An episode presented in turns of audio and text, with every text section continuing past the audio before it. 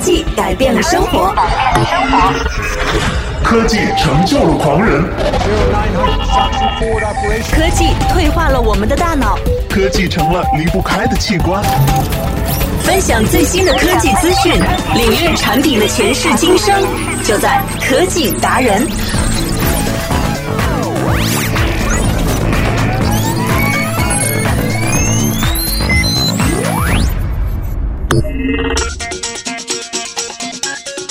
Hello，欢迎大家收听这一期的科技达人，我是主持人 Sasa。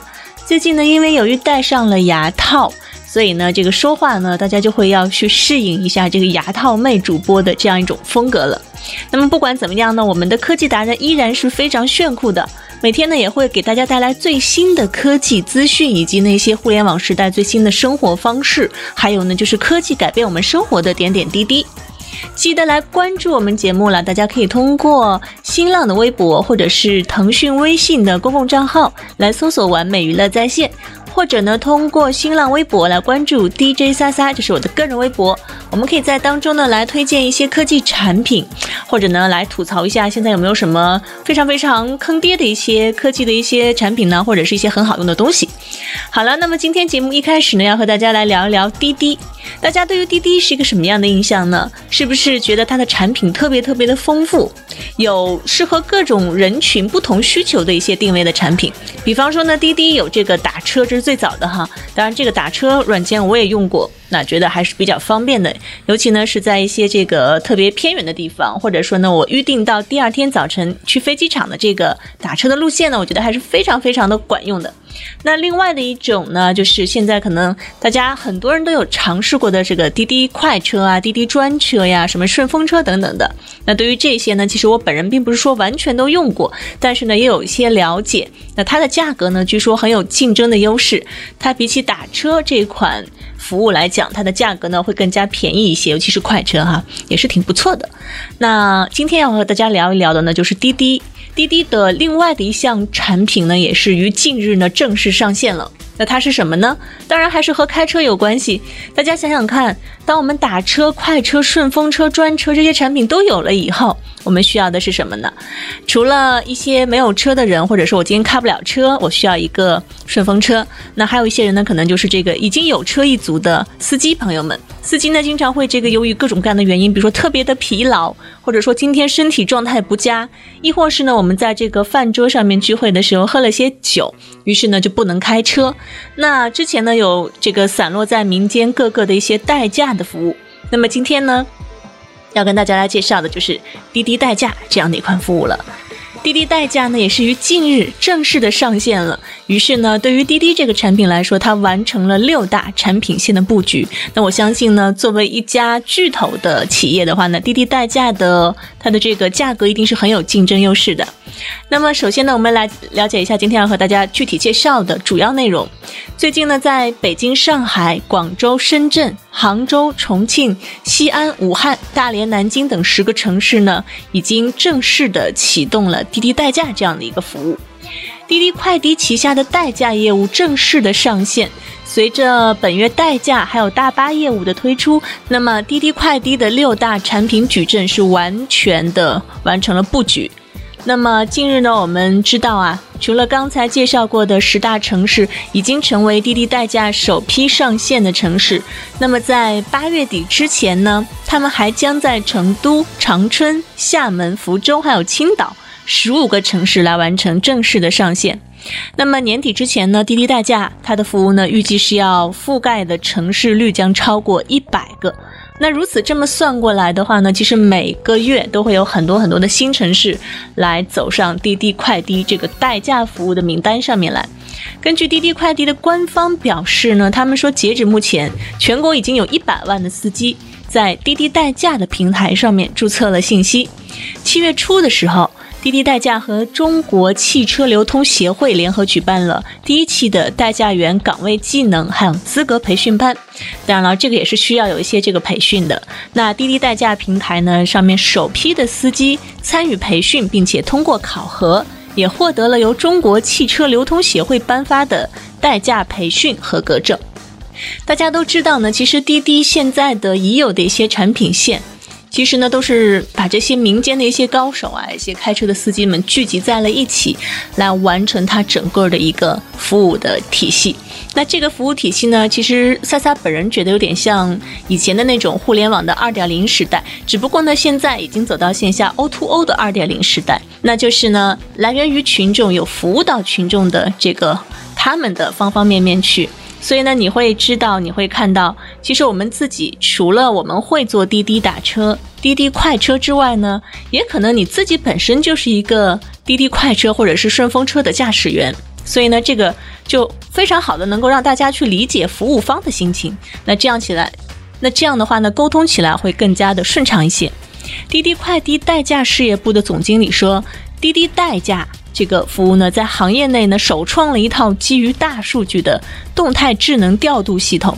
车主发送订单之后，系统会在后台快速的对司机画像、路况信息来进行一个大数据的分析。于是呢，在最短的时间之内，为车主筛选出最匹配的司机。而滴滴代驾的司机在正式接单之前，都必须经过严格的面试、路考、培训和笔试。学习软件使用的流程，还有服务的规范，因为我们知道呢，那需要代驾的这部分用户，他一定是因为某种原因开不了车，而自己是有车，所以呢，该怎么样去服务这样的人群，应该还是有一套非常非常详细的服务规范的。此外呢，为了帮助我们的司机解决返程的问题，滴滴代驾开发了结伴返程的功能。司机在结束订单之后，开启这个功能，就可以快速找到。周围的同伴来相约返程，可以分摊车费。滴滴快滴方面表示呢，滴滴代驾将在代驾需求旺盛的城市率先尝试夜行巴士的服务，夜晚行进的这个巴士啊，也为滴滴代驾司机免费提供返程的便利。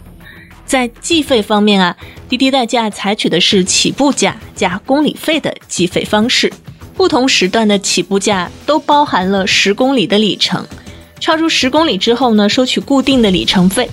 以北京为例，比如说早上六点到晚上的十点，它的起步价呢是三十六元。超出了十公里后呢，每十公里再收取二十块钱。那其实这样一个二十公里的范围呢，也满足了生活在北京大部分人居住的一些需求了。此外啊，滴滴代驾上的每一笔订单都拥有一份最高三百万元的代驾平台责任险。所以呢，还是替司机和用户朋友们考虑的非常周到的。数据显示，今年中国代驾市场的交易规模呢，预计达到二十六点九亿元，而韩国人口不及中国的二十分之一，它的代驾的市场规模呢，却高达二百五十亿元。所以相比之下呀，中国代驾服务的渗透率其实是非常低的，并且呢，集中于酒后代驾、商务代驾和旅游代驾这些。那其实呢，还有很多细分的一些代驾领域的市场还没有被完全的挖掘。那我们现在想到代驾呢，可能就直接的想到啊，因为这个人喝了酒，所以不能开车。其实呢，还有很多很多的一些原因导致大家呢不愿意去开车，或者说不能开车。比如说我对这个路线不熟悉，我今天的身体状况不太好，再或者呢，我需要一个比如说全程能够服务我的一个人等等的。所以呢，我觉得一些细分的市场呢会。通过这次滴滴快滴的代驾的一个平台的上线呢，会做得更加的细分或者是周到。那以后呢，说起代驾来就不光光是喝过酒了，应该会有各种各样的原因。好了，今天的科技达人第一件事情和大家分享了这样一个大事件的上线，就是滴滴代驾正式的上线了。那如今呢，如果你是生活在北京、上海、广州、深圳、杭州、重庆、西安、武汉。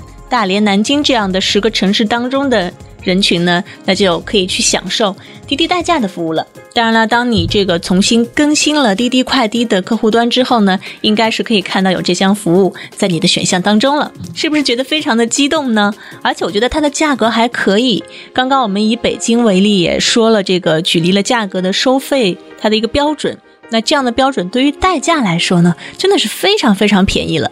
而且我相信，对于一个新产品的上线呢，相信滴滴和快滴这么大气的公司，一定会很快的就出台一些补贴的政策的，对不对？所以呢，当我们用起代驾来更加的得心顺手了，而且再也不用担心了，比如说，嗯，这个代驾的人呢，他不可靠啊，等等的，因为他们还会有一个集体的服务培训。让用户们使用起来的话更加放心。好啦，接下来呢，说了一件这么大的事情，那既然也是一个好消息。其实呢，我觉得现在的 O2O 之所以发展的如此的迅猛，尤其是在去年、今年呈现一个爆棚的这样一个发展的趋势，也是在一定规模和一定程度上面刺激着我们的生活领域的服务更加规范，也是让更多的消费者来得到好处的，是不是？那接下来呢，我们来稍稍的休息一下吧，休息一下，待会儿继续回来。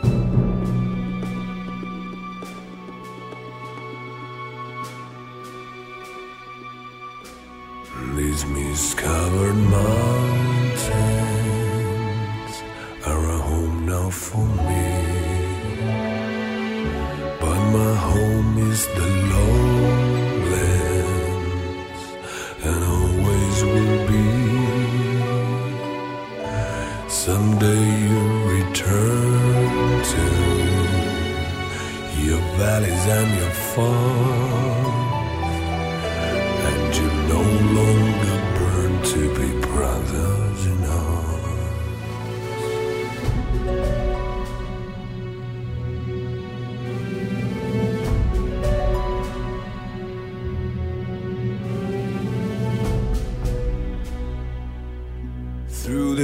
Fields of destruction, baptisms of fire. I watched all your suffering as the battles raged high, and all they did hurt me so bad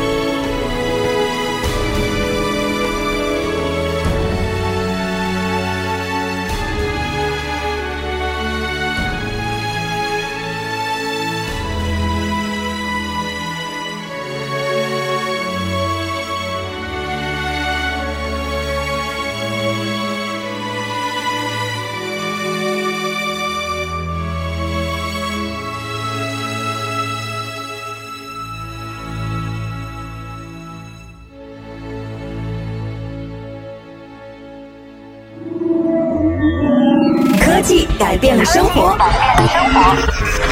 科技成就了狂人，科技退化了我们的大脑，科技成了离不开的器官。分享最新的科技资讯，领略产品的前世今生，就在科技达人。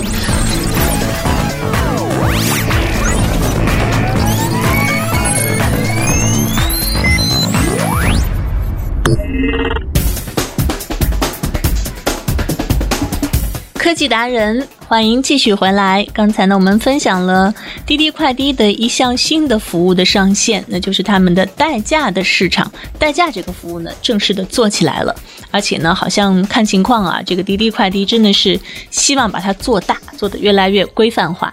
那接下来呢，科技达人要和大家来分享的是美国的一个互联网的新的一个。动态了哈，美国的有线电视台做起了互联网直销，ESPN 大家都知道吧？我们可能在这个上学的时候，你都通过 ESPN 来看了一些体育赛事的直播，而他们呢也被公认是全球范围当中最专业的、最多元化的体育直播的平台。啊，今天呢要和大家来分享的就是美国的有线电视台 ESPN，它拥有多个体育赛事的直播权，所以呢，它也计划将要推出。互联网付费观看模式，和古老的报纸一样，电视媒体市场呢也正在遭受到互联网的巨大冲击。越来越多的年轻人呢，现在可能回到家以后啊，会放弃有线电视，通过机顶盒、智能电视机，直接通过这个链接互联网来点播想看的节目和直播的频道。在美国的收费电视频道当中呢，你们知道吗？其实 ESPN。和 HBO 都是最受民众欢迎的两家知名的频道。如果两大频道呢都通过互联网提供直接销售的话，那传统的有线电视和卫星电视都将发生生存的危机。日前呢，美国的迪士尼公司的高层就表示，未来呢会让 ESPN 的频道直接通过互联网销售给观众了。ESPN 真的是全球最最最有名的体育电视频道了。它也拥有很多个细分的频道，比如说这个篮球频道啊，什么足球频道啊，啊，还有高尔夫啊、赛车频道等等。那么它其实呢是隶属于迪士尼公司的。根据美国财经新闻网站 CNN 的报道，目前呢迪士尼公司的首席执行官英格尔接受了美国财经电视频道 CNBC 的采访。他就说啊，他说我认为这个 ESPN 逐步会变为一个直接销售给消费者的业务，这种事情呢是不可避免的。不过呢，其实还不会马上就发生。英格尔说，公司专门进行过研究，对于体育频道直接面向网民销售的价格呢进行了一些研究。不过呢，还是在初步阶段。